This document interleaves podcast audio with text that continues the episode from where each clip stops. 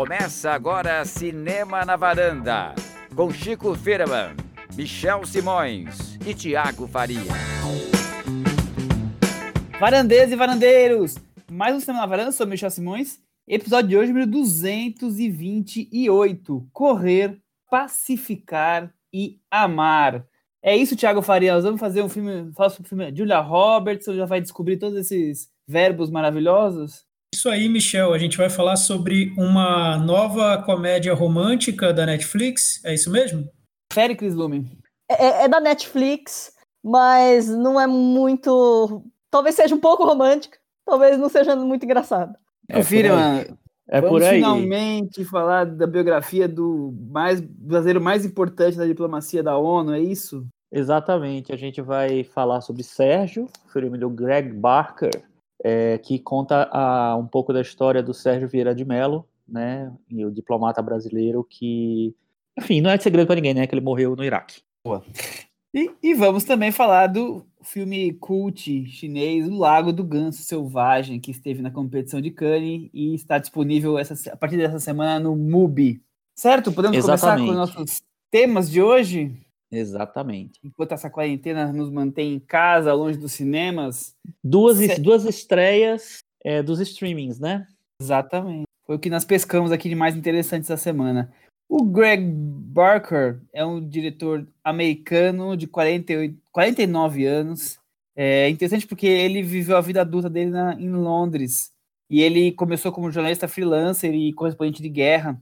Trabalhou para a CNN, BBC, Reuters. E começou a, realmente filmar em 98, o primeiro filme dele acho que é de 2000, ou a primeira série para TV de 2000.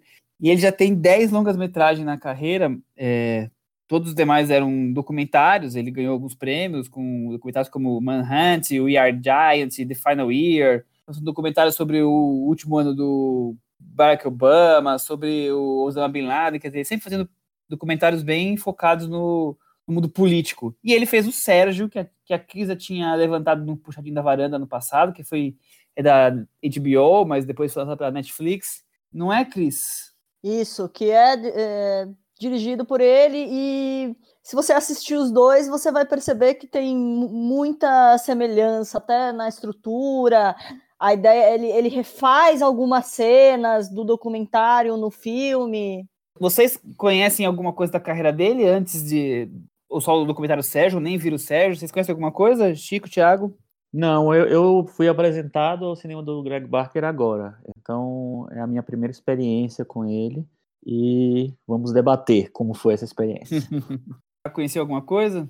Não, Michel, não conhecia. É, fiquei um pouco curioso para ver o documentário. Verei quando tiver tempo, mas eu tenho que admitir que não, não me empolgou muito o cinema do Greg Barker, sinceramente. Para sinopse e depois entender por que, que não empolgou tanto assim Thiago Faria. Baseado no livro O Homem que Queria Salvar o Mundo, de Samantha Power, biografia do brasileiro Sérgio Vieira de Mello, diplomata brasileiro com maior importância nas Nações Unidas, morto num ato terrorista em Bagdá. Cris Lume, você que leu o livro O Homem que Queria Salvar o Mundo, adaptação é uma adaptação que condiz ao livro, atende às expectativas. Qual a sua opinião?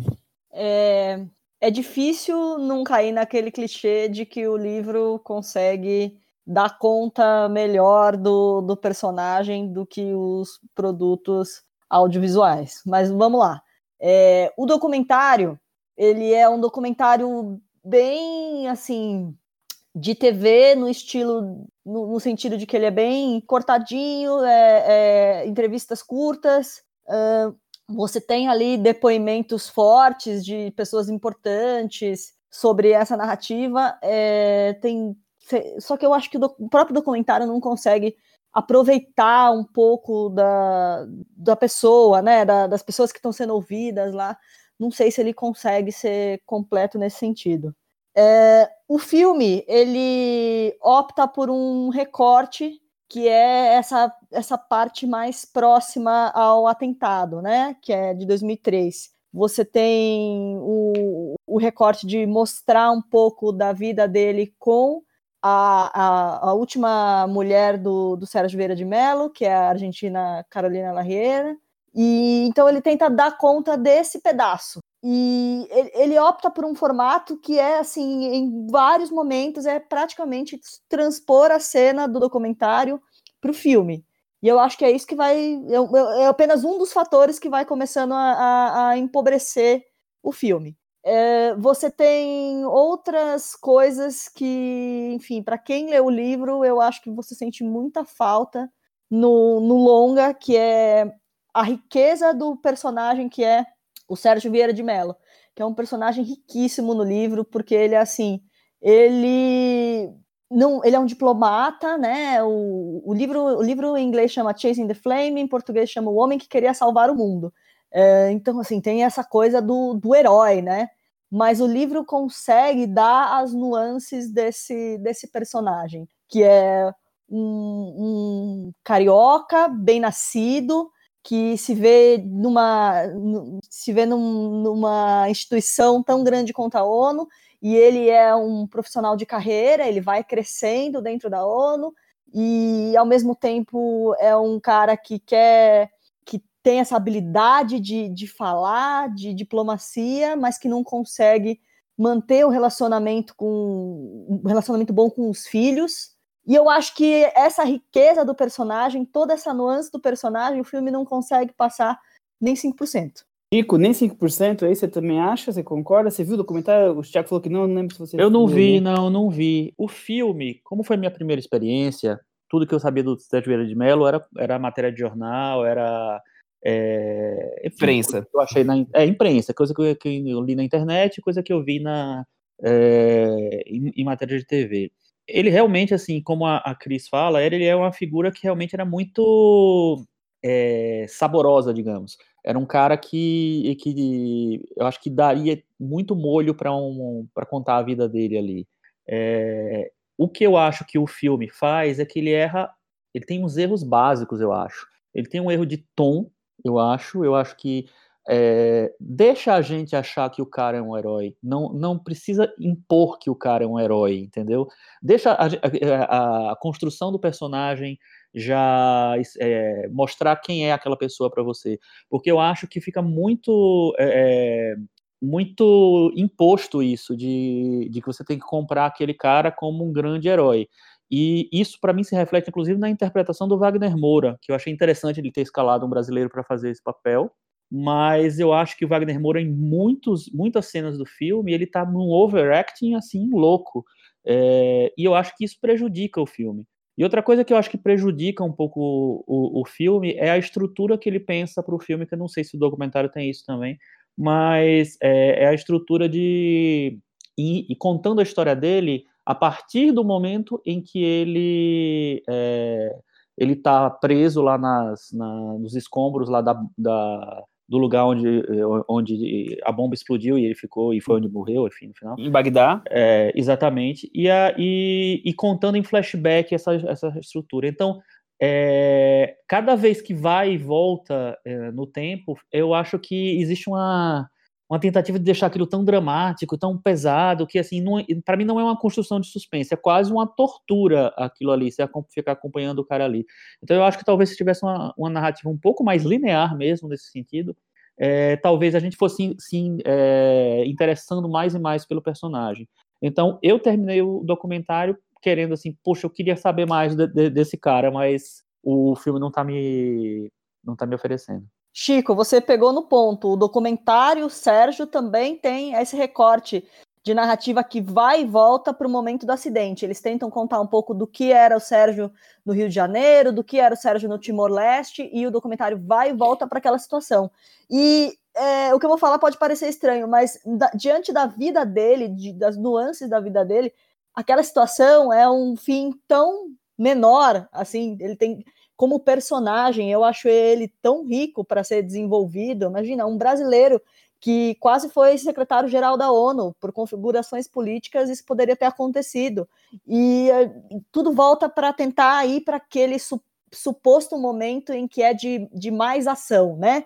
De que seria de, de tensão e de drama, sendo que é só claustrofóbico, torturante. É, eu acho que é um momento que poderia ser só o, o, o grande clímax do filme numa tacada só.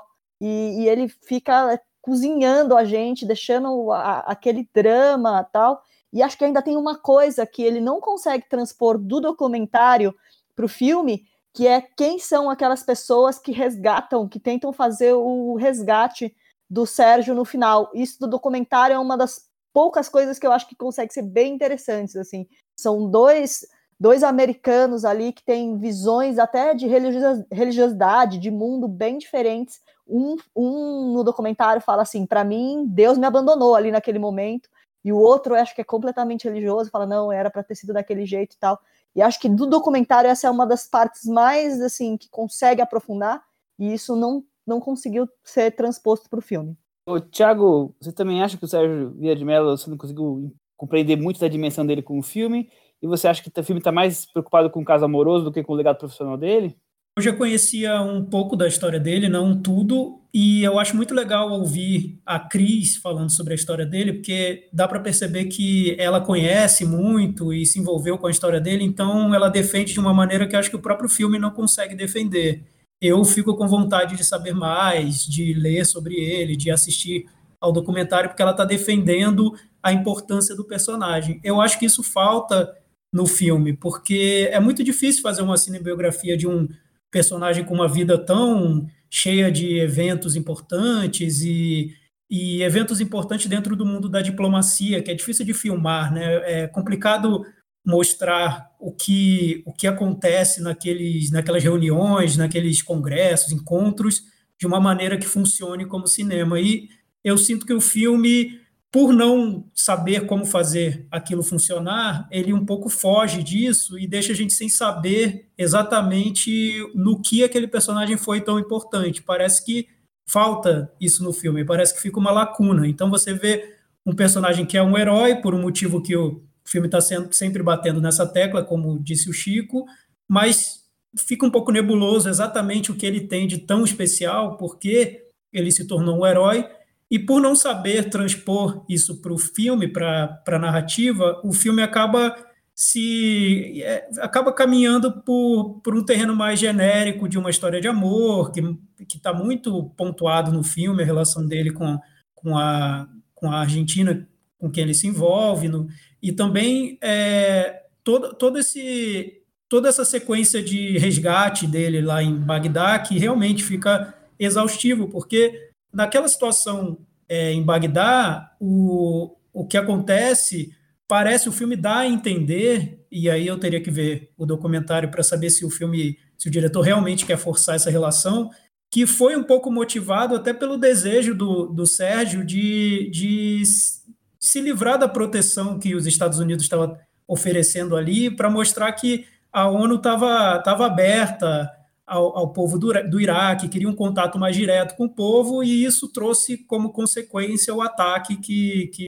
acabou levando para todo aquele desfecho. Então, não sei se é, é a melhor maneira de resumir a trajetória do personagem. Ficou, para mim, uma grande lacuna nesse filme que, enfim, não, resume para mim o que seria o personagem.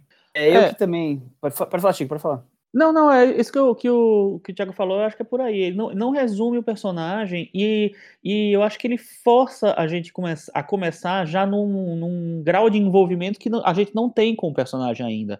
Então, é, em vez de ir construindo quem é aquele personagem, ele fez isso, fez isso, fez isso, aí você cria uma, uma ideia do personagem para você, assim. É, ele, ele usa esse, esse recurso lá dos, dos, flashbacks, ele usa o recurso de começar, que parece, teoricamente, parece mais inteligente, ou mais novo, mais moderno, tá, não, sei não tem nada disso.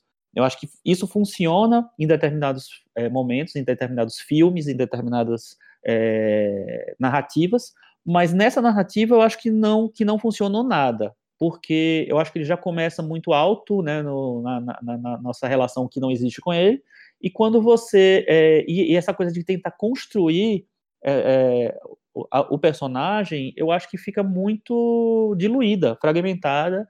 Você entende mais ou menos quem é o personagem, qual é o perfil desse personagem, mas eu acho que a maneira de construir está completamente equivocada. Então, atrapalha um pouco da, da absor de você absorver mesmo aquele, é, aquele é, aquela trajetória, aquela, aquela carreira, aquela ideia da pessoa. Para mim, Chico, fa fica faltando saber o básico mesmo sobre o personagem. Então, por exemplo, eu saí do filme com algumas questões. Assim, é, ele é importante por ser um bom negociador, mas co comparando com outros, é, no que ele tem de, de o que ele tem de especial? Por que ele era um negociador tão bom? Ele só era bom porque ele era idealista, porque ele queria mudar o mundo, ou ele tinha algo especial? O que era isso? Especial nele? O que fazia dele o grande cara que ele era? Então, saí do filme me perguntando tudo isso. É, se você for assistir o documentário, você vai ficar com a mesma pergunta, porque o documentário também não dá cabo disso. É, pelo contrário, o documentário ele tem uma estrutura muito parecida com o filme, e aí com esse filme. Então eu já parto do primeiro questionamento: por que escolheram o mesmo diretor e o diretor transformou o documentário num, uma ficção filmada, sabe? Interpretada por atores. É, é, porque é isso.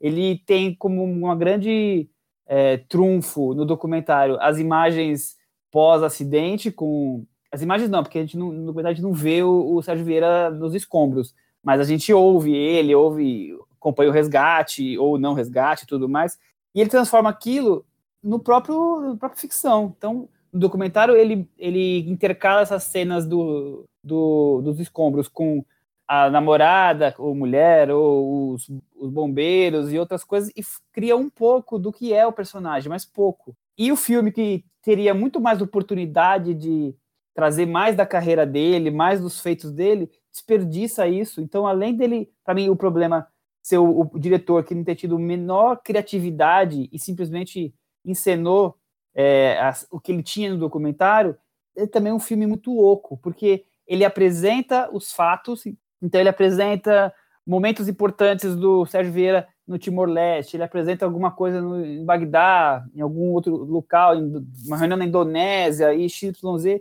ele apresenta que aquele fato ocorreu. Ele não mostra, como o Thiago argumentou agora, qual, qual foi a função dele, o que foi importante. Ele conseguiu esses feitos porque ele fez o quê? Quer dizer, o filme é só a camada, é só a embalagem. Olha só como ele conseguiu fazer isso, como ele conseguiu pacificar aquilo, como a independência de Timor-Leste foi desse jeito, sem que represente qualquer coisa de, de conteúdo. Aí o filme preenche esse conteúdo com o romance. Quer dizer, é um filme sobre um, um cara importante politicamente, com tantos feitos aqui, com a Cris levantou aqui tanta história para contar que o livro traz, e toda a parte é, humana, toda a parte do personagem é desenvolvida apenas no, no, na parte romântica do personagem, como se fosse um, um romance e ao mesmo tempo tivesse alguma coisa do profissional dele sendo apresentado. Quer dizer, para mim é uma inversão total da, da importância desse personagem. Você desperdiça esse personagem com, com um enlace romântico que,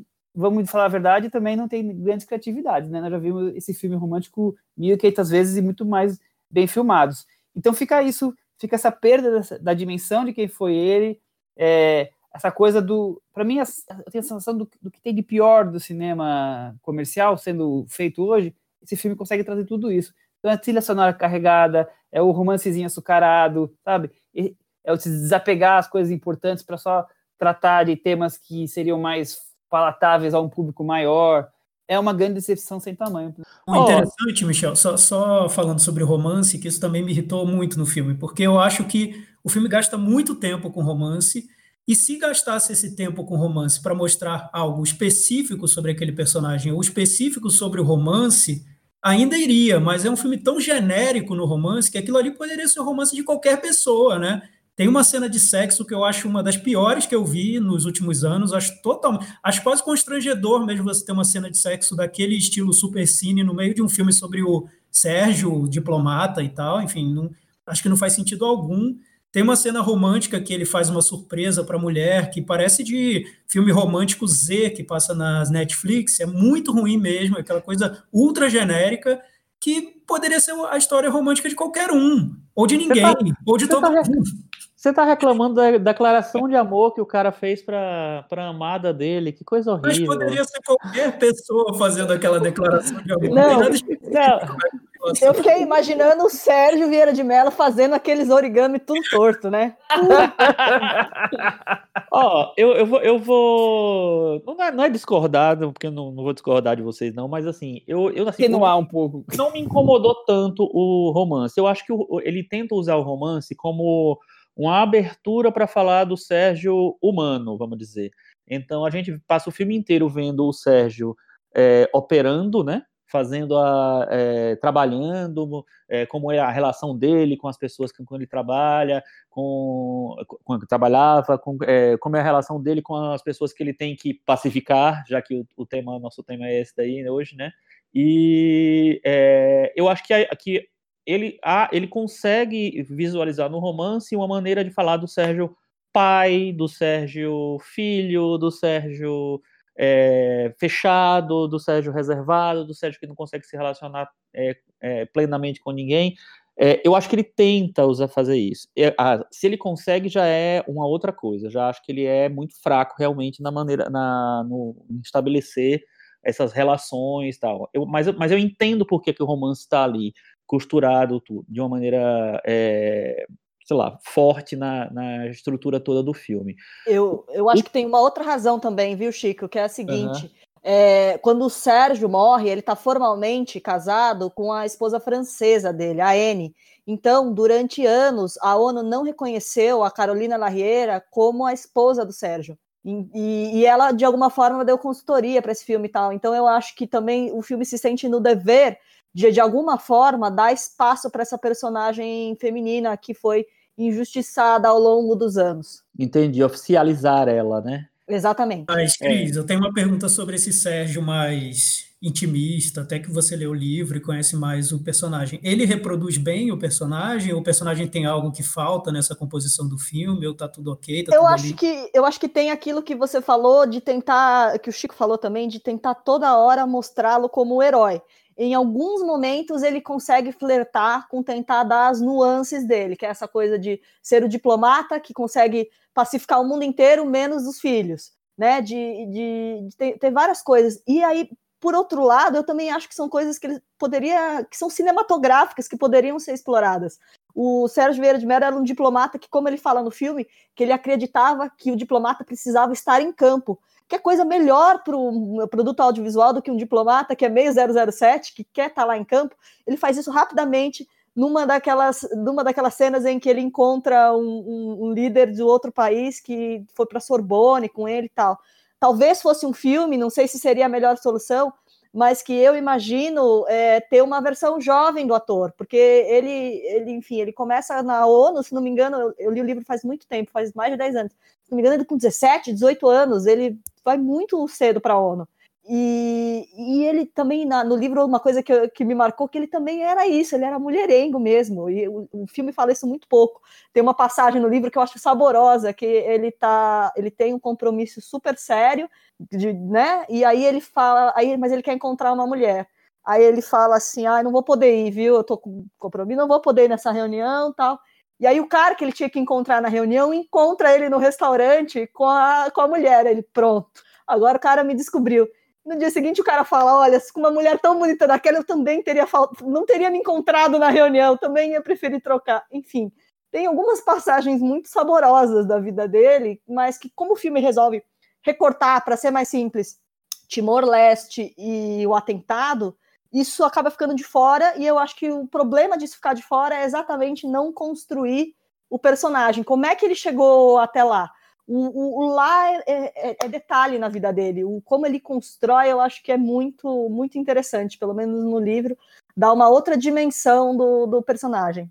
Eu acho que ficou faltando esse, esse Sérgio mais malandro, viu? Porque não sei se a tentativa do filme foi criar um personagem tão sério que fica difícil chegar nesse personagem mais com um certo gingado que eu não consegui ver esse personagem. E é interessante você falar isso agora, porque eu agora estou tentando construir na minha cabeça esse personagem um pouco mais diferente, porque eu achei o, o, o, Wagner Moura uma interpretação tão sóbria, porque acho que não sei se ele fica preso à imagem do herói, que ele não consegue sair muito dessa imagem, porque tanto quando, quando o personagem admite para para amante dele que ele é casado, ainda assim parece que aquilo é uma exceção na vida dele, que ele não é um cara tão malandro, mulherengo assim. Não sei, ficou para mim ficou a impressão de um personagem muito mais sisudo do que esse que você está contando.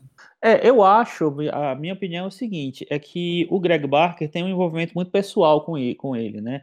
Então, faz mais de 10 anos que ele dirigiu esse documentário. O Michel perguntou assim, ah, por que, que escolheram o mesmo diretor? Eu acho que não, não escolheram, acho que devia ser um, um projeto já dele mesmo. Então, é, eu acho que ele tem um respeito muito grande e pelo personagem, pela história do, do, do personagem, então acho que ele quis deixar a coisa mais respeitosa possível e talvez dar, é, deixar esse Sérgio é, mulherengo, uma, uma, um pouco mais, um lado malandro do, do Sérgio de fora tem a ver com isso.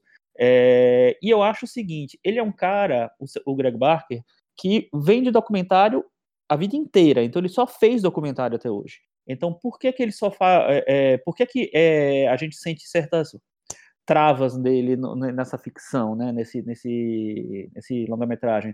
Porque eu acho que ele não tem habilidade mesmo de lidar com humanidades, vamos dizer. Então, assim, ele talvez tenha um registro mais focado e possa fazer, possa escolher esse registro mais focado num documentário, porque é mais factual, é mais notícia, é mais, sei lá, interpretação daquilo, é, do que dominar é, atores que estão interpretando, que estão é, in, é, injetando performances ali para poder é, criar aquela história, do que dominar um roteiro né, que tem é, momentos de, de mais emocionais, mais, é, mais, sei lá, abstratos, não sei.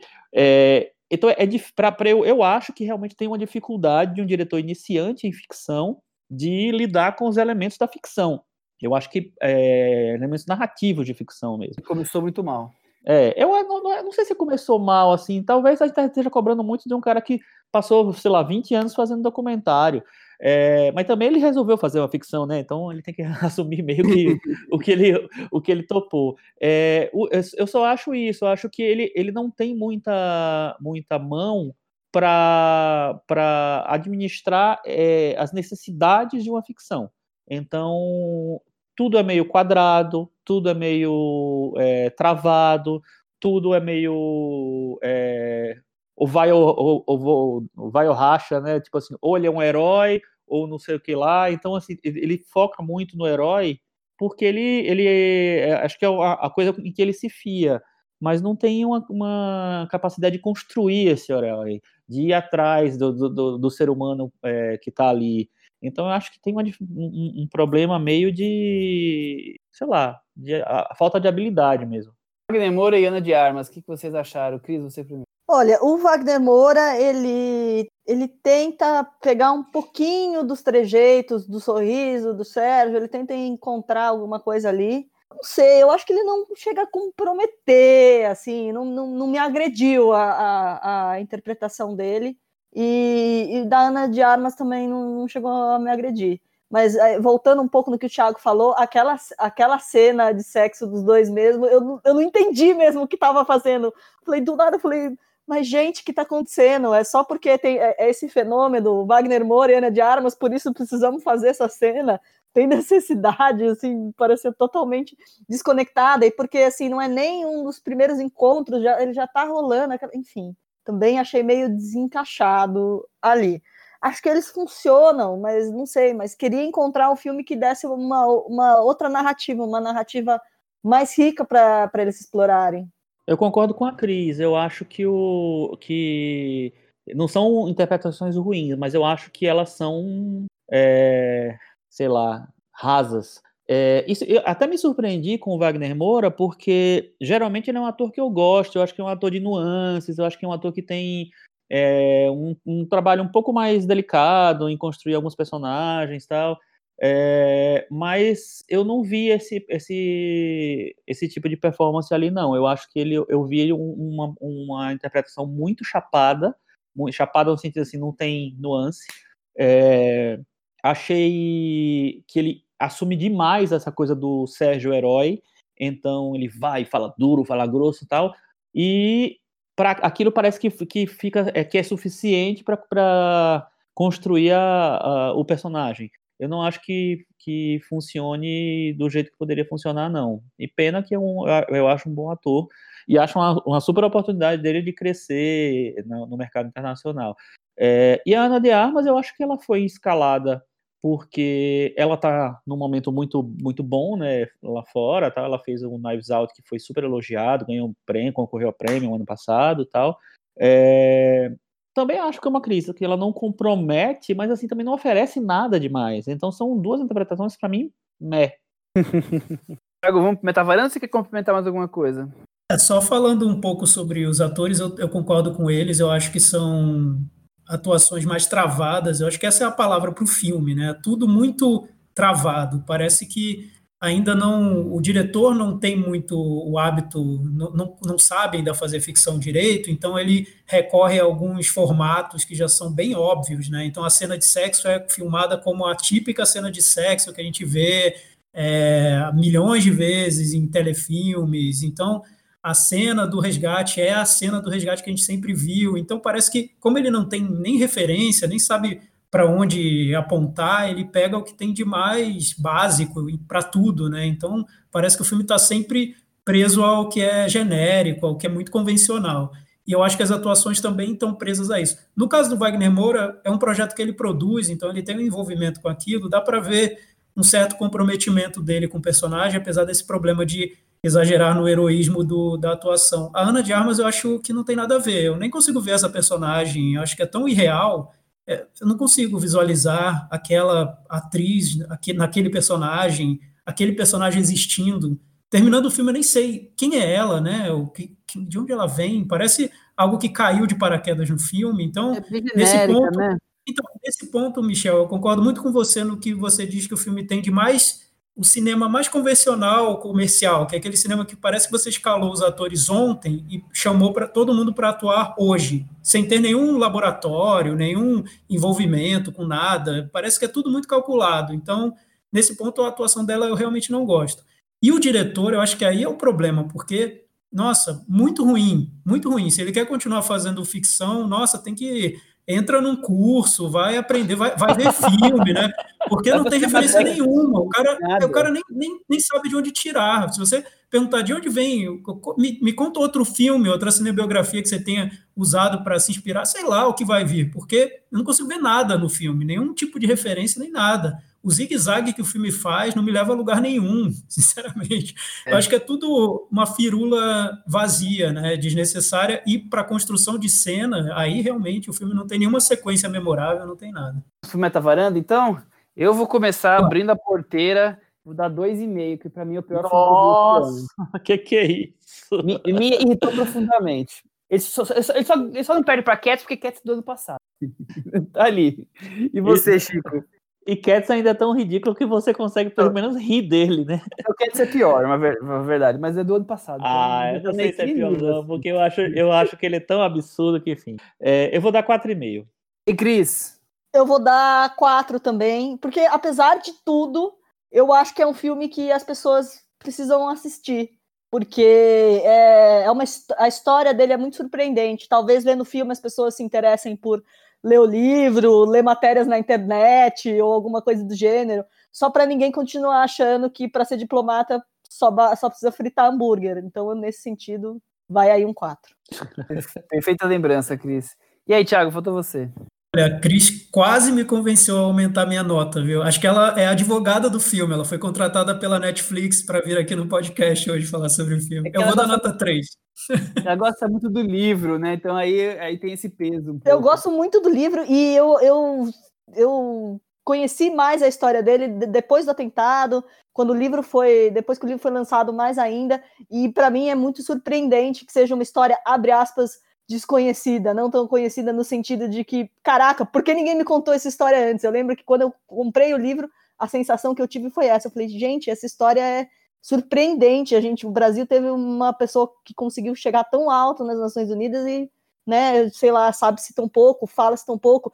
Para mim demorou muito para esse filme sair e ainda saiu desse jeito, assim. Eu tenho certeza que dá para fazer um filme é, muito legal, contando assim, se você não quiser nem falar do atentado, você conta um filme só com a vida pregressa dele, com ele com 17 anos, fazendo é, passeata na frente da, da Sorbonne na França de 68 para chegar até a sala oval do Bush, assim, sabe?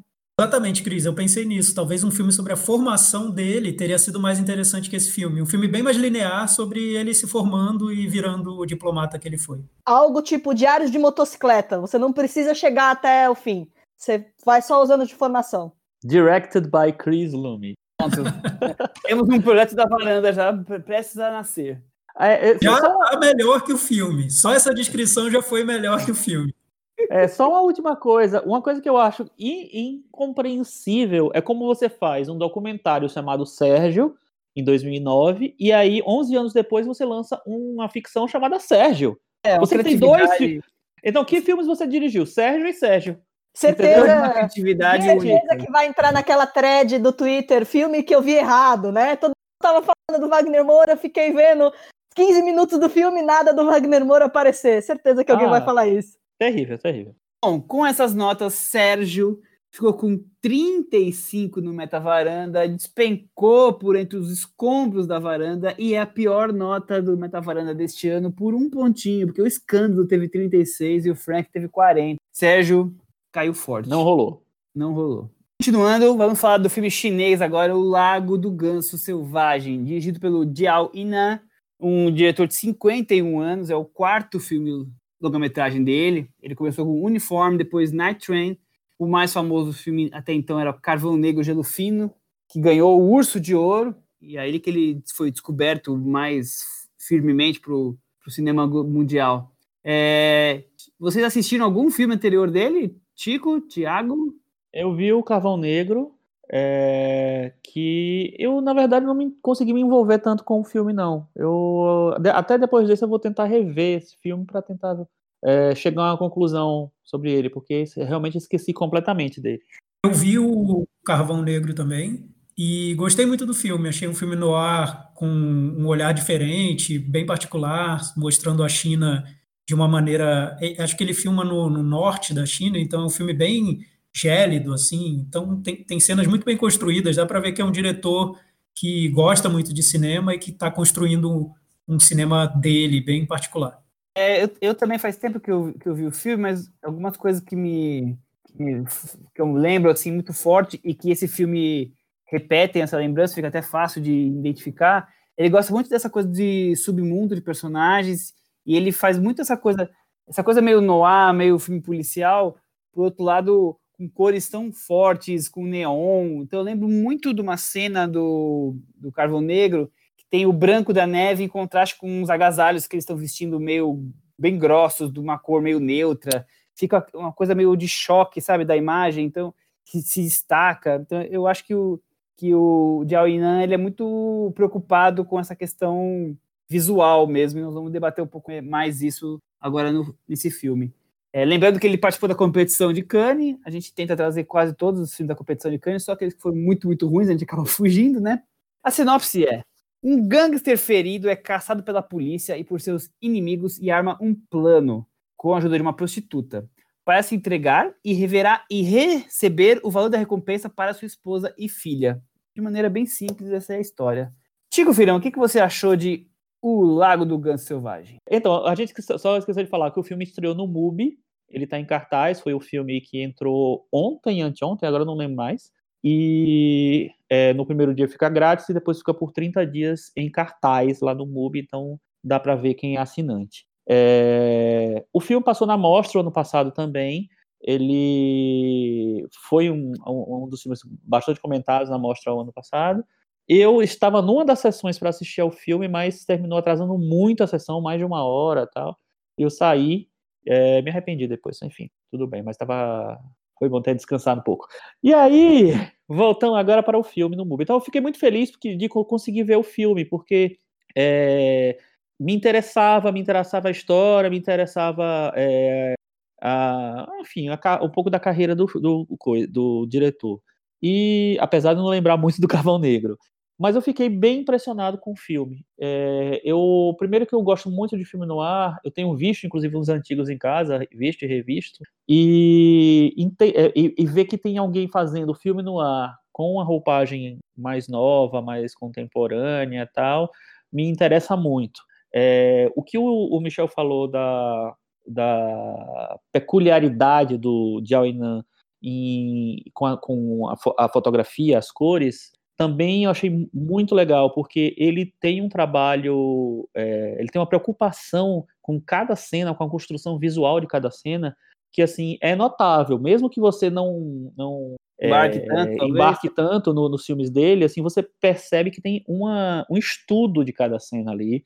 Então tem cenas muito bonitas, tem cenas muito, é, inclusive cenas bobas assim. É, é eu estava assistindo ao filme é, ontem e aí eu fiz assim, poxa, que cena, uma cena totalmente boba, era um pessoal andando num corredor de uma galeria ou de um shopping, sei lá, assim, mas era, era incrível a cena, porque a, a galeria era toda iluminada, meio dourada, o, chão, e tinha uma luz meio cinza vindo lá da, da escada rolante e tal, só aquilo ali que não era nada, não tinha nada, era uma cena de, de pessoas indo de um lugar para o outro. Era bonita de ver. Então, eu, eu acho que o filme tem muitos momentos muito legais. E, e ele faz a, a, fotografia dele, é uma fotografia muito atual. Então, ele usa muita, cor, muita iluminação, muita cor, muito filtro. É, e me lembra um pouco do, do, guardando todas as devidas proporções, do que o Wong Kar-wai faz em, em, alguns filmes dele, principalmente nos filmes mais é, contemporâneos, digamos, como tipo Anjos Caídos, Amores Expressos. É, só que o Kar-wai, eu acho que tem ele, ele usa muito essa fotografia para um lado mais lúdico, mais onírico, na verdade, do que lúdico, onírico. E, e ele e o, e o Jiao Yinan, não, eu acho que ele tem uma coisa mais factual, ele, ele vai muito no, numa coisa mais é, de ultrapassar o realismo. Ele é tão realista no que ele está falando, na, na, história que ele está contando, que eu acho que a, a, fotografia é uma maneira de extravasar isso. Então eu acho, eu gostei muito de como dessa dinâmica entre fotografia e, e roteiro, entendeu? De como ele é, vai construindo as cenas e nos levando para um, um, um estado que não é exatamente o óbvio, é fora do óbvio. Perfeito. E você, Thiago, também se impressionou pela pelas cores e, e, essa, essa junção de noir com algo moderno, mais contemporâneo, das cores. O que, que você tem a dizer? O filme? Gostei também. É, e eu achei interessante quando eu li sobre o filme que ele diz, o diretor diz que ele tinha imaginado a trama do filme há algum tempo na cabeça dele, mas parecia algo um pouco surreal, que ele tinha imaginado a cena em que alguns bandidos se reúnem, mais ou menos como se fosse num congresso subterrâneo de bandidos, para decidir qual parte da, da cidade cada, cada grupo de bandidos ocuparia. Então, uma espécie de seminário de bandidos. Aí ele ficou com aquela Tratado ideia na cabeça. Ilhas, né?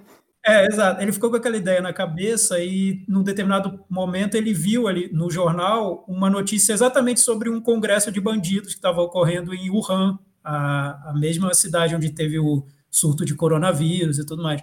Então ele falou: Poxa, virou realidade, vou ter que fazer esse filme e desenvolveu o roteiro do, do, do filme. E essa cena, eu acho, do, do encontro do congresso de, de bandidos, e são bandidos bem, bem, bem pé de chinelo mesmo, eles roubam moto, e, e o encontro é subterrâneo, é aquela coisa bem, bem sujo mesmo, nada, nada muito organizado, né? Essa cena eu acho que é tão bem filmada que resume um pouco o que eu vejo de bom no cinema dele, que é tudo muito bem pensado, como disse o Chico, e ele gosta de dificultar o trabalho dele. Então ele usa cenas com muitos personagens juntos, ele gosta de filmar muvuca, né? Muita gente junto no, no mesmo quadro. E mesmo assim, com muita gente junto, ele pega cada detalhe ali das relações daqueles personagens de uma maneira que, que aquilo vá parecer que foi muito pensado. Então, eu acho muito bonito, eu acho que cada cena do filme é, é um deleite ver o filme mas eu imagino que para algumas pessoas possa parecer um diretor que calcula demais, um diretor que exagera nesse detalhismo formal do filme e pode incomodar, não sei. Para mim foi, foi ótimo, eu levei o filme, é, gostei muito de cada cena, mas eu entendo a crítica que pode ser feita a ele. Eu sou essa pessoa. ah! que que é isso? Bom, eu, eu gostei do, do Carvão Negro. É, e eu acho esse filme interessante. O que me incomoda, ou as coisas, as características que mais me chamam a atenção, primeiro, eu acho que ele tem um exercício de estilo aí super engajado e às vezes eu, eu sinto que está meio preocupado demais com, com essa coisa estética e o filme não se desenvolve tanto assim quanto poderia. Eu tem cenas que me. Eu vi o filme faz. Foi na, na mostra que eu vi, então eu vi faz, já faz uns seis meses, pelo menos. Então eu já não tenho uma lembrança tão fresca quanto de vocês dois. Mas eu lembro de cenas que me chamaram atenção, como por exemplo, uma cena que eles estão com uns sapatos que tem luz de neon em volta e é a noite escura, então aquilo é muito forte. Ou então a cena em que eles estão lutando e a luz se apaga toda hora e acende. Uma hora quero a lâmpada, uma hora não lembro agora detalhes, mas eu lembro que te, é no meio da muvu que a cena vai lutando, de repente fica escuro, fica um clima, aí alguém acende uma luz e vai e volta. Então, essas coisas me, me estão fortes na minha memória. Por outro lado, eu acho que ele é meio um pouco vago, um pouco confuso na hora dele desenvolver esses personagens e desenvolver a trama em si. A trama em si é um fiapo, né? É, é o, um dos chefes de uma da gangue desse, desse tratado que numa disputa lá com a polícia, acabou matando acidentalmente um policial e está sendo perseguido. Então, e aí ele encontra uma prostituta que tem um, um, certo interesse e o filme é todo formado em flashbacks desse encontro dos dois e cada um contando para o outro parte da sua história. Mas eu acho que ele, que a, a, na hora de tratar esses flashbacks fica um pouco confuso, um pouco solto.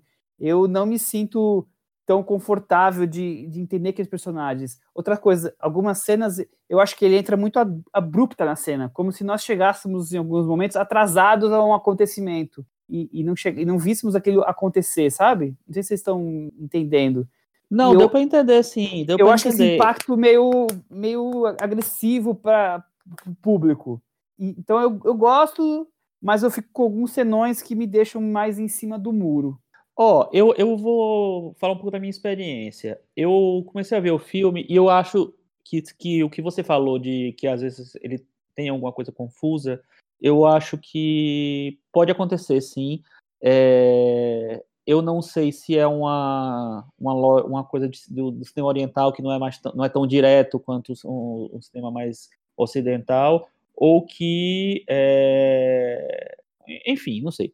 Mas é, eu voltei duas vezes eu assistindo aqui, eu voltei duas vezes no filme é, para entender melhor um pouco. Mas o que. É, eu no cinema não tinha essa chance. É, imagina, imagina. E, mas uma coisa que me aconteceu ontem, eu fiz uma coisa que eu nunca faço, porque assim, eu, come, eu, eu comecei a assistir o filme e comecei a gostar tanto do filme que eu disse assim. Gente, mas esse filme não foi tão bem comentado assim. Eu não lembrava mais direito como, como ter, é, tinha sido a, a recepção do filme. E aí, o que é que eu fiz? Eu fui atrás de ler críticas e ler resenhas sobre o filme, uma coisa que eu nunca faço antes de comentar no, no Cinema Varanda, até para não, não me influenciar muito. É, e aí, muitas das pessoas reclamavam, eu li, sei lá, umas três, quatro, cinco, sei lá, é, e muitas pessoas reclamavam que os personagens eram rasos, que eram é, personagens que a gente não conhecia direito a história deles, e etc e tal. E aí eu fiquei pensando, poxa, peraí, estão cobrando uma coisa que eu acho que não é, tá bem longe da proposta do filme, porque o filme no ar, ele tem realmente uma, uma história um pouco, a história é, é uma sinopse quase, é, e não existe muita profundidade, a não ser em determinados filmes e tal, mas no geral, não existe uma grande profundidade no, é, nos personagens, nos personagens, porque o, o principal é você é a atmosfera, é a maneira como você conta aquela história, é a, a, a coisa do, da ironia, do sarcasmo, é, sei lá, tem, tem, vários outros elementos que são mais importantes, eu acho, para o cinema no ar. E nesse filme eu acho que tem que tudo isso está meio colocado ali daquele jeito, eu acho que tem uma, é, uma intencionalmente os, os, personagens não são tão profundos, até, enfim, eu até acho que, que, que existe uma, uma certa é, um trabalho dos personagens, mas é, eles não são tão. não tem tanta história assim, porque Cima do Ar é mais para é ser um pouco mais direto nesse sentido.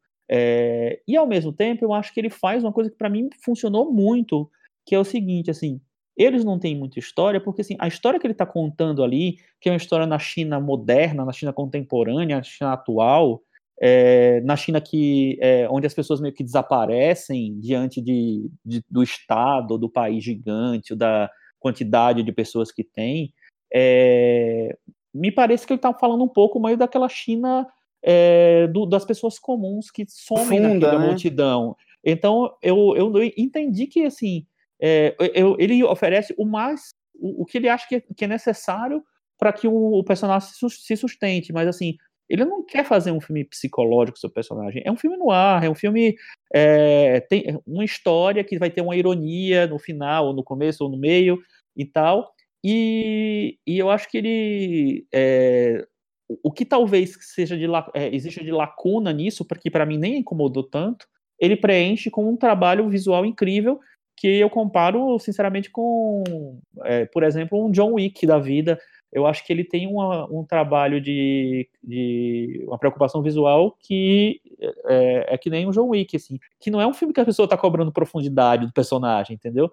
Então, não sei, eu acho que o, as pessoas receberam, não sei se o Carvão Negro fez tanto impacto que as pessoas receberam, é, que quiseram comparar de alguma maneira, ou se, é, se elas foram para um lado que não é um lado que o filme explora. Não sei, o que, é que vocês acham? É um filme que fica entre o, o Carwai e o John Wick? Eu, eu vou concordar com você num ponto, porque eu não comprei tão 100% quanto o Chico, apesar de ter gostado do filme, eu acho, eu senti um problema de ritmo do filme. Eu acho que às vezes parece que o filme está um pouco empacado ali no, no desenrolar da trama, principalmente na segunda metade. Eu senti que poderia ter sido um pouco mais ágil, enfim, com, com certa fluência ali na narrativa que talvez o filme não tenha. E aí eu não sei se era algo que ele queria ou não queria. Enfim, eu acho que é simplesmente algo que me eu senti falta. Mas eu consigo ver algumas leituras no filme. Uma delas, que vamos por três caminhos aí. Um deles seria o da trama e personagens, que aí realmente eu acho que dentro da estrutura de um filme de gênero, um filme no ar, ele não se propõe a ter personagens tão profundos ou tramas, enfim, que, que, que sejam tão detalhadas e tudo mais. Acho que isso vem do gênero que o, que o diretor quer explorar. Mas os outros dois caminhos, que é o primeiro, da exploração da, do gênero como linguagem cinematográfica, do gênero no ar, eu acho que ele faz de um jeito bem pessoal, ele atualiza o gênero, ele traz para os dias de hoje, tenta entender o que o noir significa no mundo em que a gente vive, na China de hoje, isso eu acho super interessante no filme, me interessa muito. E o outro ponto é como ele constrói esse cenário da China contemporânea, que é um pouco o que o Chico falou, que é essa China com que é um estado policial, de, de personagens que estão sempre em fuga, sempre paranoicos, sempre procurando um lugar onde vão se ajustar, com poucos pontos de fuga, né? Isso acho que o filme tem que é muito interessante, tanto que o título do filme, que é o Lago do, do Cisne Selvagem, é o único ponto, o único lugar naquele, naquela região onde os personagens podem se libertar. É um lugar ali dos outsiders, um, um lago onde onde a polícia não entra, porque onde os bandidos ficam, enfim, é, é super bem construído esse, esse cenário do filme, esse, esse ambiente, né? Então eu acho que esses dois pontos, a maneira como ele constrói o, a atmosfera, o ambiente onde vivem aqueles personagens e como ele trabalha o gênero, isso é tão interessante para mim que eu relevo um pouco o que ele teria de frágil na trama, mas eu entendo quem não releva, quem vai prestar atenção mais a isso do que aos outros aspectos do filme. É, eu acho tudo tão bonito, tão lindo visualmente, mas é isso que eu tinha falado. Eu não quero só o bonito, eu faria algo mais, ou pelo menos algo mais que me deixasse é, ligado na trama. Como, eu, como eu acho que o personagem acaba sendo confuso, as histórias, eu nem sempre consigo ficar com atenção 100%, sabe, assim, é, ligada no filme. Eu tendo a querer me dispersar ali, porque ele não está conseguindo captar toda a minha atenção além do que os meus olhos podem olhar aquilo como lindo de se ver. Vocês compreendem? Eu compreendo, só que eu não acho que é só lindo, que é, que, é, que, o, que o, o visual se morre nele, entendeu? Eu acho que o visual tem uma função ali. Eu... Com certeza. É, é, o, é o, o, grande mote dele, né? E é, não, nego, assim, mas, e não mas, tem problema nenhum com isso. Não, eu sei. Eu, eu não tô falando que, do, do reclamando do que você falou. Eu, eu tô reclamando assim, é, que eu acho que eu vi muita gente é, classificou o filme por essa suposta fragilidade narrativa na trama é, e, e, dizendo que era o, o, visual era um pouco vazio. Eu, eu, sinceramente, eu não acho que eu não acho que é vazio para começar e eu acho que o a gente não pode entender é, um trabalho visual como uma coisa oca porque eu acho que a construção da, a, a, da, ali não, não morre nela, ela tem uma, é, uma maneira de significar ali. uma maneira de se posicionar, eu acho, até socialmente, sei lá, politicamente e tal, de dar uma cor para aquela realidade. Eu não sei, eu acho que, o, que a linguagem é, que o, o Jiao Yinan impõe no, no, nesse filme, é, ela, na verdade, ela meio que embala o negócio, ela não, não sei lá, se, se é, resolve em si mesma. Eu acho que ela embala a, a, trama. Enfim, não sei. Eu gostei do filme.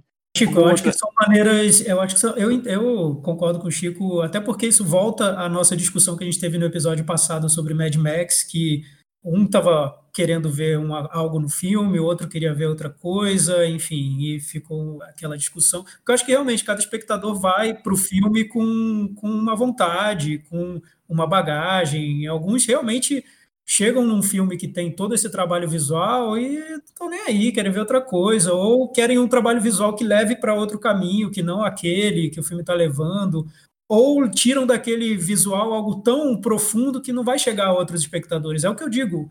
Eu, ouvindo o Chico falar, eu consegui chegar a, digamos, sei lá, 60% de onde ele chegou nesse filme, o resto eu não consegui. Então é isso, cada um tem um olhar, uma experiência o, o detalhe do cinema. Vamos pro Meta Varanda? Vamos. Chico, você. Eu dou 7,5. 7,5 do Chico Feiraman. Tiago, eu vou dar 5,5. Eu vou dar 7. Com essas notas, o Lago do Ganso Selvagem, quando a minha planilha atualizar, porque ela está tão pesada com tanta informação que ela está meio lenta, ele está calculando aqui lentamente 5%. Quanto foi? Não, tá, não chegou aí no resultado, tá nossa, o negócio tá difícil. A planilha tá pesada hoje. Caramba, tudo bem. É que eu tava com outra planilha aberta ao mesmo tempo e quando eu apertei pra gravar, pra gravar tudo. Aí agora, agora saiu. Com essas notas, o Lago do Ganso Selvagem ficou com 67% do Metavaranda e está aqui convidadíssimo para a grande festa do cinema, o Varanda Awards. Certo? Está bem colocado? Podemos partir para o nosso momento da parceria com Belas Artes à la carte? Podemos. O site belasartesalacarte.com.br oferece um leque de filmes clássicos, cults, é, o serviço de streaming do Belas Artes. É, lembrando que tem uma promoção até dia 29 desse mês de abril. Está gratuito para todo mundo. A partir de então vai começar a valer as assinaturas, já que eles estão em novo site. É, toda semana, aqui no Cinema na Varanda, a gente faz um pequeno destaque de um filme que está disponível lá. Então falamos desde Stalker semana passada, quanto o Conto de Verão, O Anjo Terminador, Longe do Paraíso. E hoje nós vamos falar de um filme do nosso querido Jean-Luc Godard. Certo, Thiago Faria? Qual é o filme e por que assisti-lo? Sim, Michel, finalmente chegamos ao Godard, né? Demorou, mas chegamos. O filme que a gente escolheu é um filme que geralmente colocam entre os não não, não junto com as obras-primas do Godard. Eu acho que é uma injustiça. Eu considero uma obra-prima. Primeira vez que eu vi foi no cinema e foi um choque. Eu adorei o filme e para mim virou de ponta cabeça o que eu imaginava que era o Godard. Então, se você, jovem cinéfilo, tem aquela imagem do Godard como um diretor difícil, um diretor que tem obras que são impenetráveis, densas e tristes, veja Uma Mulher é uma Mulher, que é um filme totalmente diferente dessa ideia que se formou sobre o Godard. É o segundo filme dele, é de 1961. O segundo foi lançado, mas o terceiro que foi produzido. Antes desse, ele fez um filme chamado O Pequeno Soldado, que foi censurado e só foi lançado mais tarde. Ao contrário, que é muito bom também. Ao contrário do, do Acossado, que é o primeiro filme dele, esse não é preto e branco, é um filme colorido, em cinemascope, uma homenagem a musicais, a comédia hollywoodiana, mas totalmente diferente disso tudo, até o Godard chegou para confundir, não chegou para explicar. Então é um filme que bagunça clichês, apesar de usar quase todos os clichês.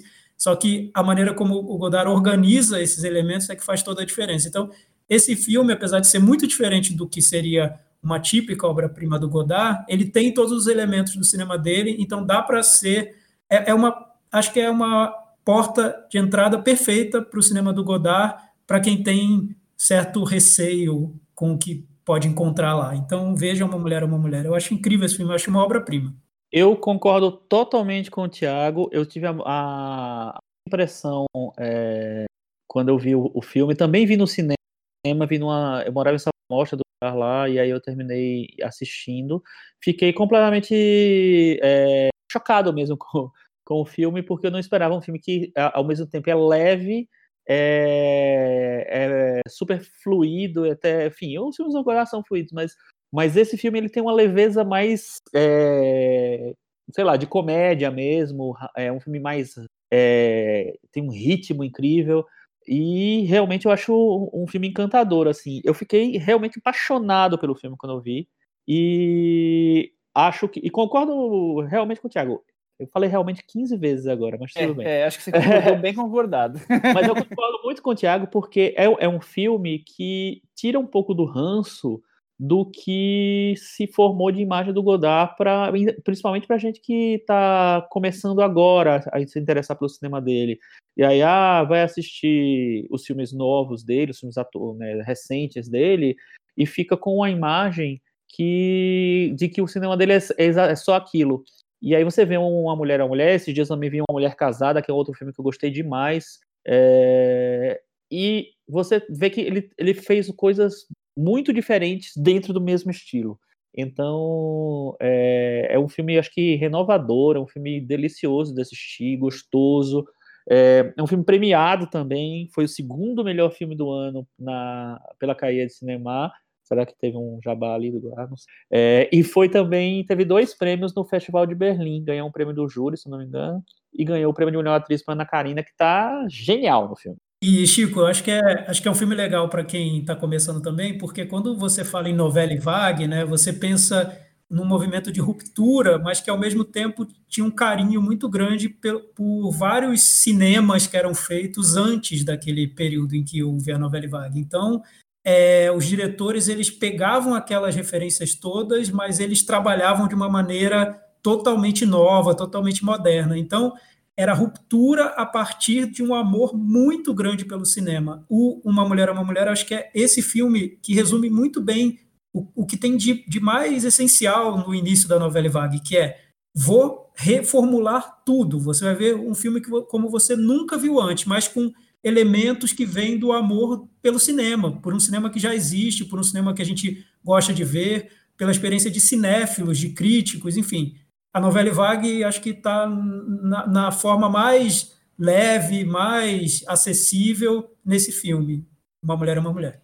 Eu não vou acrescentar muito mais do que isso que vocês já falaram, porque é isso, é um filme delicioso. Eu quando a gente decidiu para esse filme, eu já fiquei com vontade de rever. Agora, ouvindo vocês falar, mais vontade ainda de rever. Eu duvido que até o fim de semana que vem eu já não tenha revisto.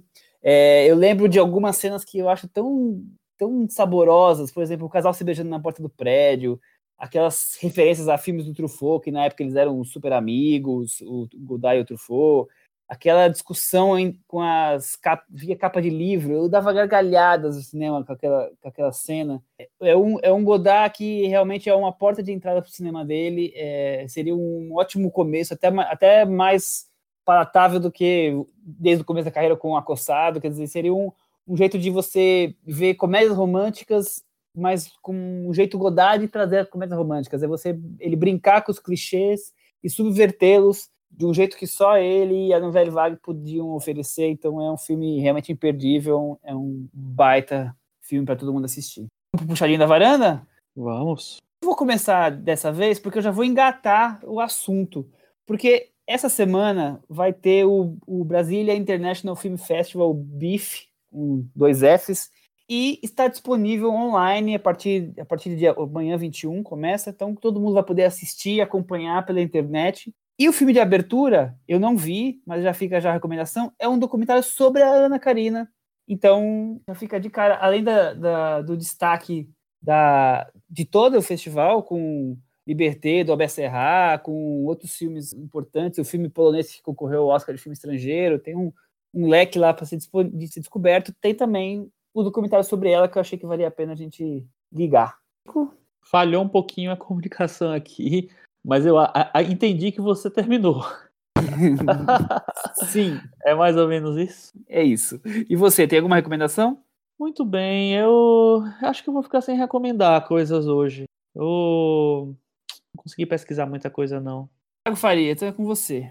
Michel, eu estava vendo uma série na Netflix chamada Nada Ortodoxa, que é uma série que está sendo muito comentada e realmente tem uma, uma trama que é instigante mesmo, sobre uma jovem que, que vive numa comunidade judaica em Nova York, que decide romper com toda a tradição da família dela e viajar para Berlim, mudar totalmente de vida. Eu, assim, ainda não entrei no que seria tão especial na, na série. Eu acho que é interessante, a trama é inspirada numa história real, então é, prende atenção e tudo mais.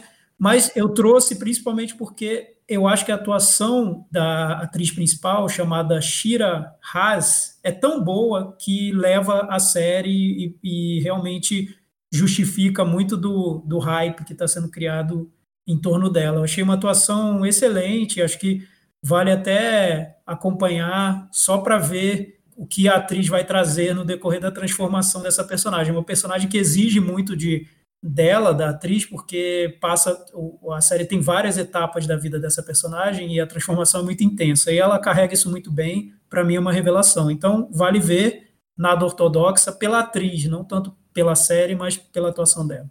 Legal. É, faltou eu comentar que tem uma retrospectiva do Kirk Douglas também nessa, na, na mostra do, do BIF, então chance de ver alguns filmes antigos interessantes. Outra coisa que eu não posso deixar de falar, agora com um público bem pequeno, a meia dúzia que ouve cinema na varanda que gosta de basquete, hoje ah. lançou na Netflix, porque gostar de cinema na varanda de basquete são raros, né? O, o documentário, uma série documentário sobre o último ano, o ano do sexto título do Chicago Bulls com o Michael Jordan. Eu vi 20 minutos do primeiro episódio, eu tô louco pra gente acabar de gravar e eu continuar assistindo, porque eu fiquei ali. Não tem nada de espetacular de cinema, é quem gosta de basquete acompanhar. Eles abriram a última temporada para gravações e essas imagens agora estão é, disponíveis aí no formato de, um, de uma série. Então, para quem gosta de basquete, acompanhar Michael Jordan, Scott Pippen, como é que foi aquela temporada, brigas, técnico, é, os 20 minutos já me deixaram com água na boca, vai ser semanal, então vai ter um episódio toda semana, então vai ficar algumas semanas aí para quem ficar quem se interessar muito, é o arremesso final. Agora, quem não gosta de basquete, não, não vejo o que encontrar ali, porque não vai ter grandes atrativos, porque é bem simples na narrativa. Ô, Michel. Sim. Ó, oh, vocês ficam falando muito, demora para falar e tal, Vânia foi recomendando, eu acho ótimo porque dá tempo de eu pesquisar. Eu pesquisei aqui coisas que estrearam nos streamings, aí eu vou, eu já vou ter uma dica.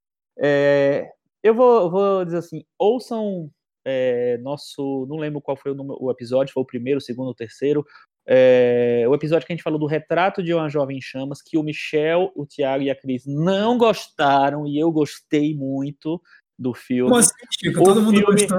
Não gostou, não. Você não gostou, não. Falou mal. Todo mundo e, gostou. Não, e aí o que acontece? O filme da Celine Sciamma estreou no Look.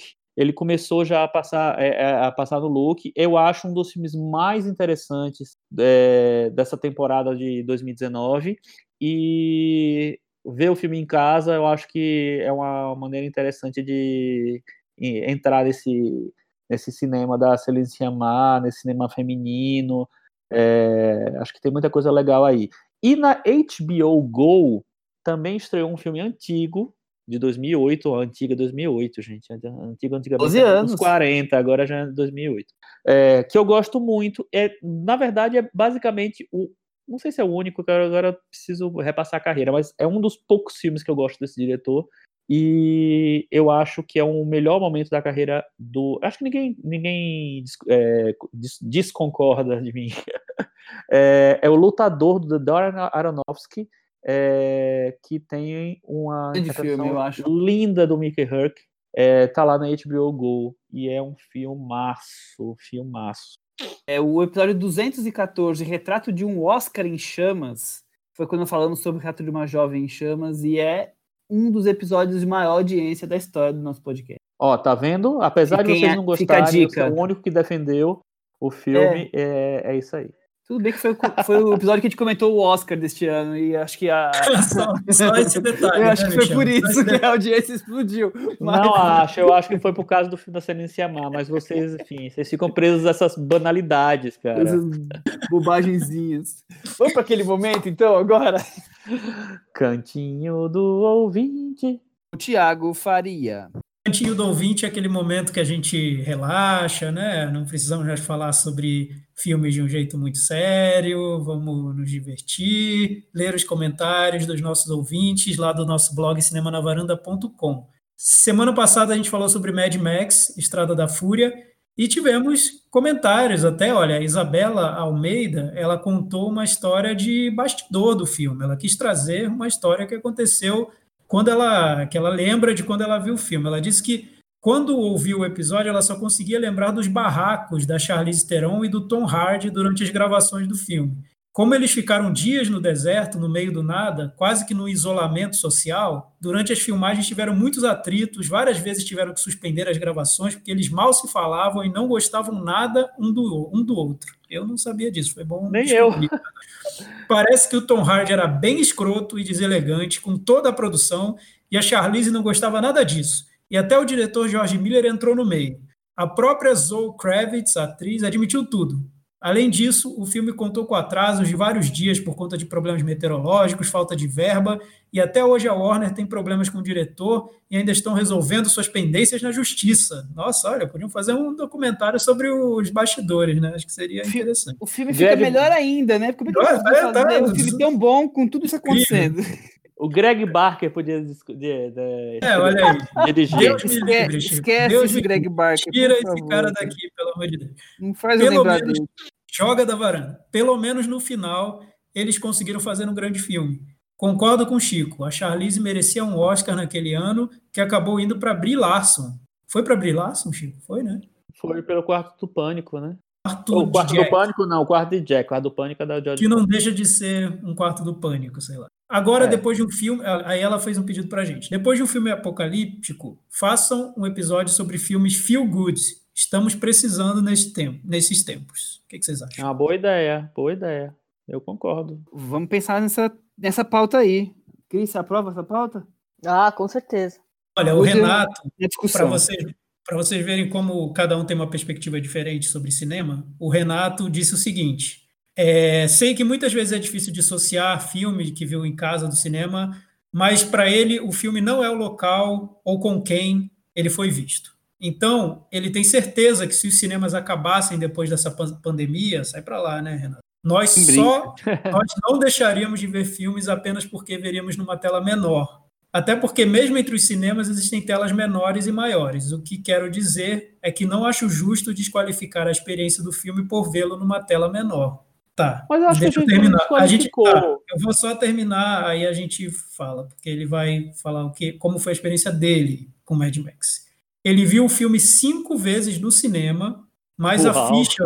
Impressionante. Mas a ficha só caiu totalmente, é, e aí ele considerou o filme uma obra-prima, depois que ele viu em casa. Talvez exatamente pela falta de fogos de artifício, entre aspas, ele pôde ver o quanto a narrativa é bem construída e como o roteiro é exemplar. Muitas vezes ele é um roteiro subestimado, na opinião dele. A trama principal em si pode ser simplória, mas a construção de mundo é espetacular, os arcos de todos os personagens são bem completinhos e o recurso pista e recompensa também é feito de forma exemplar. O filme é riquíssimo.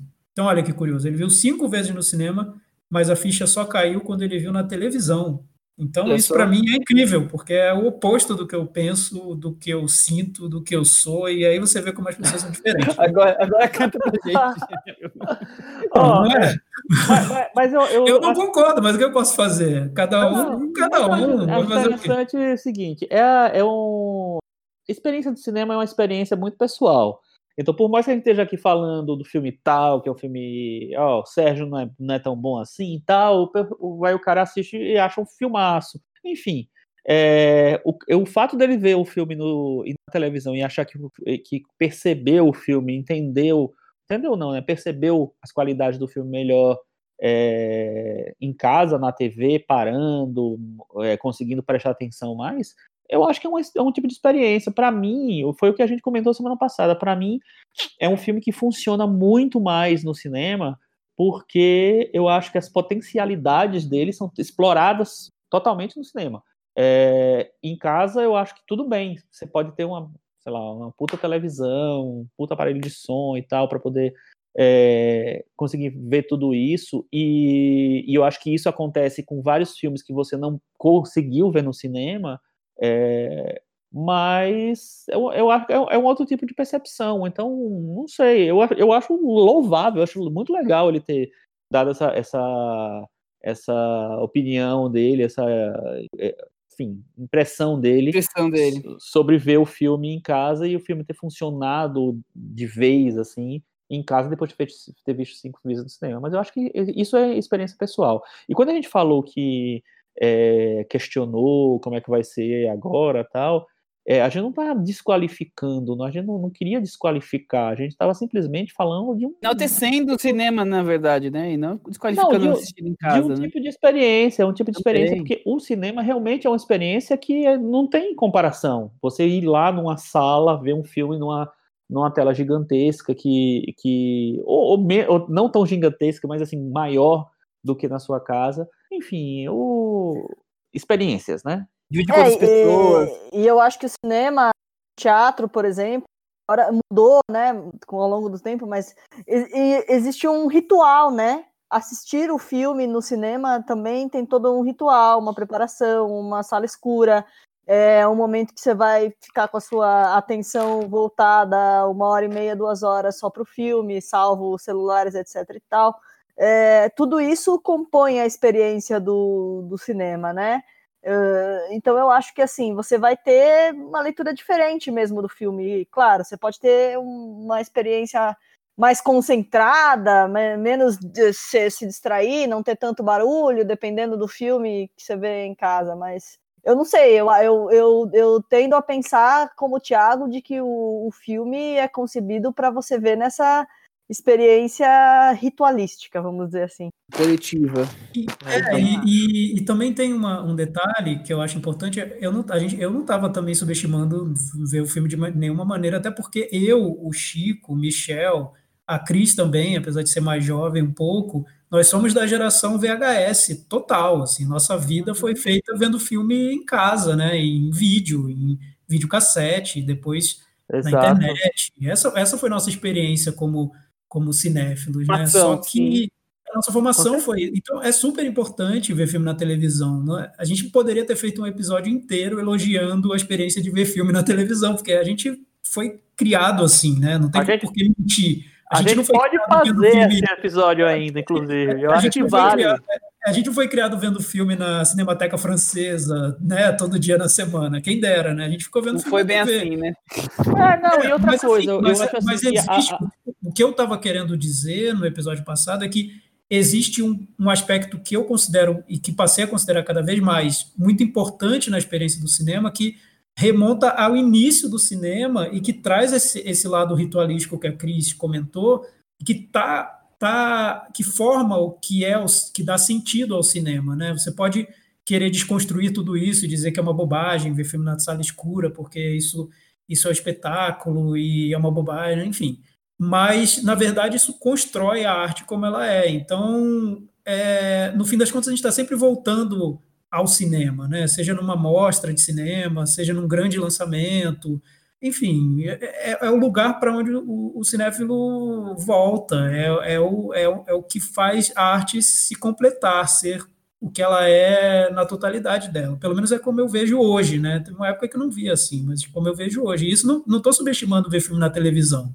Pode ver filme eu, onde quiser, eu... pode ver filme no celular, por mim tanto, não, faz. Eu acho, que, eu acho assim, as chances que você tem, você tem que aproveitar, eu acho, sinceramente eu, é, ao, ao, longo de todo esse interesse, esses anos de interesse pelo cinema, é claro que eu não tive chance de ver muitos dos filmes que eu vi, dos que eu amo hoje em dia no cinema. É, porque, enfim, não tinha. Eu comecei a ver, é, isso que o Thiago falou, era VHS, e assim, eu explorei Maceió inteira atrás de fita de VHS, de, dos filmes que eram lançados, do, do, dos grandes clássicos lançados. Depois foi, foi pro DVD, depois foi para, sei lá, pescar os filmes é, na, na, televisão muito. Na verdade, a televisão foi o primeiro lugar.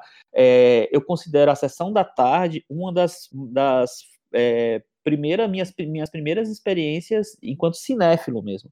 Porque eu vi muitos filmes bons na sessão da tarde. A sessão da tarde, nos anos 80, era, uma, era um lugar de filmes incríveis. Tinha um filme do Vincent Minelli, tinha filmes do Jerry Lewis, tinha um monte de filme legal. Tinha filmes dos anos 80 também, mas assim, muitos filmes legais. Assim, hoje em dia eu acho que ela está muito tudo muito diluído e tudo muito, sei lá, enfraquecido, mas é, era um lugar de experiência cinéfila também. É, e eu, eu, até me perdi um pouco do ponto. Ah, eu ia falar o seguinte, assim, é, mas eu sempre tentei ver os filmes que eu gosto, ou rever, ver ou rever no cinema quando eu tenho chance. É, eu sou rato de festival. Tem um festival ali, eu tenho que encaixar de alguma maneira na, um filme na minha, pelo menos uma sessão do festival. E São Paulo, né, inclusive essa foi um dos motivos para é, de ter vindo morar em São Paulo, foi conseguir ver, poder ver mais filmes, ter essa experiência do cinema. É, para mim, é, São Paulo tem muita oportunidade, então sempre tem festival no IMS, no, no CCBB, no, no no CCSP. É, eu sei que nem todo mundo tem a, a chance de, de, ter isso, mas assim, eu, eu fiz esse, esse movimento para poder ter essa chance, inclusive. É, e os últimos filmes que eu vi no, no, cinema, os últimos seis filmes que eu vi no cinema, eu vi no sábado e no domingo, antes de ser decretada a quarentena em São Paulo, que acho que começou, não lembro se foi na, na semana na terça e tal, não sei. Na terça depois. É, e, e, eu vi no Cinesesc. O Cinesesc foi um dos, dos últimos cinemas a fechar do, do, do, desse circuito alternativo. Estava tendo a mostra do Fellini. E, os seis filmes que eu vi, três no sábado, três no domingo, eram seis filmes que eu já tinha assistido, então eu não precisava ver eles só para dizer que eu vi. Eu fui porque eu queria ter a experiência de ter visto esses filmes no cinema. É, o Amarcord, inclusive, eu já tinha visto no cinema, então foi rever o filme no cinema, um filme que eu amo, que eu acho incrível. E, é, o 8, e um dos últimos filmes foi o Oito e Meio, que é um filme que eu gostava de ter visto em casa, eu gostava, achava um filme muito legal, muito inventivo e tal. E no cinema ele me bateu de uma maneira que não me bateu de jeito nenhum é, quando eu vi em casa. Então ele me bateu forte. Eu acho que hoje, se eu fosse refazer minha lista de melhores filmes, o 8,5 ia estar no top 10, no máximo no top 20. É, e é um filme que eu não tinha prestado tanta atenção. Então eu acho que tem é, muitas. É, é acho que você tem que, que, que aproveitar todas as oportunidades que o cinema. É, que você tem de ver, de ver filmes. Seja no streaming, é, ninguém ouviu isso, mas seja no torrent, seja onde for, assim. Mas ver no cinema, para mim, é um outro nível. É, depois dessa declaração de amor pelo cinema que o Chico Firma acabou de nos oferecer, eu, eu não queria deixar de ler um e-mail que, eu receb... que nós recebemos essa semana. Ele pediu para não se identificar, mas o nosso querido anônimo disse que na discussão sobre o Mad Max foi levantado um ponto em que ele acha que ele pode dar uma contribuição. Ele tem 15 anos, ouve o podcast desde o final de 2018. Acho que esse é o contraponto. O Chico aí falou dos anos 80, aqui temos um cinéfilo jovem, e ele falou que começou a se interessar por cinema em 2016 e achou o podcast em 2018 por, porque ele estava com uma discussão sobre Ilha dos Cachorros. E que ele, ele, na época das discussões do Oscar e tudo mais, ele não chegou a ver o filme no cinema, mas ele ficou na cabeça dele até que ele finalmente conseguiu assistir a saga em casa e amou o filme. Mesmo da, ele viu na tela do computador e aquilo impactou muito ele, ele ficou muito ligado a, a experiência de ter visto o, o Mad Max. Algumas sessões, ele diz, que fizeram ele perceber a diferença que é ver um filme no cinema, por isso que está conectado com o que o Chico acabou de falar. Como a primeira vez que ele viu O Iluminado, que foi na, na Cinemateca Brasileira. E mesmo já conhecendo várias cenas famosas, foi uma das experiências mais assustadoras que ele teve ao ver um filme. É, ele diz que não vê pessoas da idade dele com essa vontade de ir ao cinema. A maioria prefere assistir os filmes realmente na, nos streamings mas que a tela grande é, um, é considerada como um evento que todos estão comentando ou só uma desculpa para sair juntos. Então, como se fosse uma coisa, assim, um mini evento e não o prazer de ver um filme no cinema, como se fosse uma coisa só como jogar boliche, sabe? Uma coisa para fazer em grupo. E ele conseguiu convencer alguns amigos a assistirem Mad Max e todos adoraram e mesmo não tendo sentido nenhuma falta de não ter visto o filme no cinema. Então, olha como as coisas são curiosas. Ele fala que as pessoas não sentem essa diferença como nós aqui estamos falando, mas ele, diferente dos amigos, sente isso como uma coisa forte, impactante, como foi a, ele ter visto o Iluminado. Ele agradece muito os momentos de diversão que a gente fornece e a cinefilia que a gente está ajudando a formar. É, ele descobriu a mostra por, por nossa por ouvir a gente, ele conseguiu ver três filmes na última mostra, inclusive ele foi assistir Sinônimo, junto com o pai e até se sentiu meio envergonhado em algumas cenas um pouco mais fortes. Então achei muito interessante o relato dele. vou respeitar como ele pediu para o anonimato, mas muito obrigado pelo, pelo seu e-mail e a gente fica muito feliz de estar tá aí proporcionando de alguma forma parte das suas experiências cinematográficas. Cris, ah, eu fico super emocionado. É, achei super coisas. legal. Eu, eu, acho demais e acho que ele é o futuro da cinefilia. Eu acho que esse, essa pessoa que não quis se identificar, esse, esse menino aí, é o futuro da cinefilia. Parabéns para ele. Obrigado por você ser o futuro da cinefilia. Eu achei muito legal também, Chico. E sabe o que eu lembrei de quando eu era adolescente, que tinha essa onda de VHS, né? Todo mundo ia nas locadoras e alugava vários filmes. E tinha muita gente que na sexta-feira à noite, sei lá, ia na locadora, pegava 20, 20 não, exagero, uns 10, que tinha promoção para alugar vários, várias fitas VHS, e aí levava 10 fitas para devolver só na segunda-feira e não ia ao cinema. Então, a gente passou por um período também em que muitas pessoas preferiam ver em casa os filmes, que não preferiam não, talvez não ir tanto ao cinema. Acho que essa geração do cinema puro e simples é uma geração muito anterior, né? Uma geração de uma época que não tinha VHS, até, até talvez os anos 70, e isso ainda era muito forte. Depois disso, já tinha um pouco essa geração que preferia ver filme em casa, né? Mas mesmo assim, a gente acabavam se formando os cinéfilos que descobriam o prazer de ver filme no cinema e entendiam esse ritual como algo muito prazeroso, enfim, isso foi se multiplicando. Interessante, eu vi uma certa conexão entre gerações. Acho que depois disso a gente pode encerrar. É, só uma coisinha última. É, não sei se o Thiago vai conseguir é, lembrar agora como é o nome da pediu filmes é, Feel Good. Deixa eu pegar aqui rapidinho. Tá, eu, eu vou só aproveitar o seguinte, assim, eu abri é agora... A Isabela. Isabela, ó, é o seguinte, tem um filme que eu acho que é super feel good e, e ao mesmo tempo é um filme super inteligente, super... É, que tem muito a oferecer, que tá em cartaz no Amazon Prime, é um filme brasileiro chamado, eu sei que o, o Michel viu, o Thiago não sei, e a Cris, é, chama Café com Canela, Filme que a gente viu na mostra um tempo atrás. É um filme super carinhoso, tem personagens incríveis. Tem o Babu Santana fazendo um papel pequeno no filme. É... Esse é um filme feel good, eu acho. É um filme feel good diferente. Não é aquele feel good básico, não. É um feel good diferente. Eu acho que vale a pena dar uma sacada nele lá. Bem, com essa dica, eu só posso encerrar com até semana que vem. Tchau! Tchau! Tchau!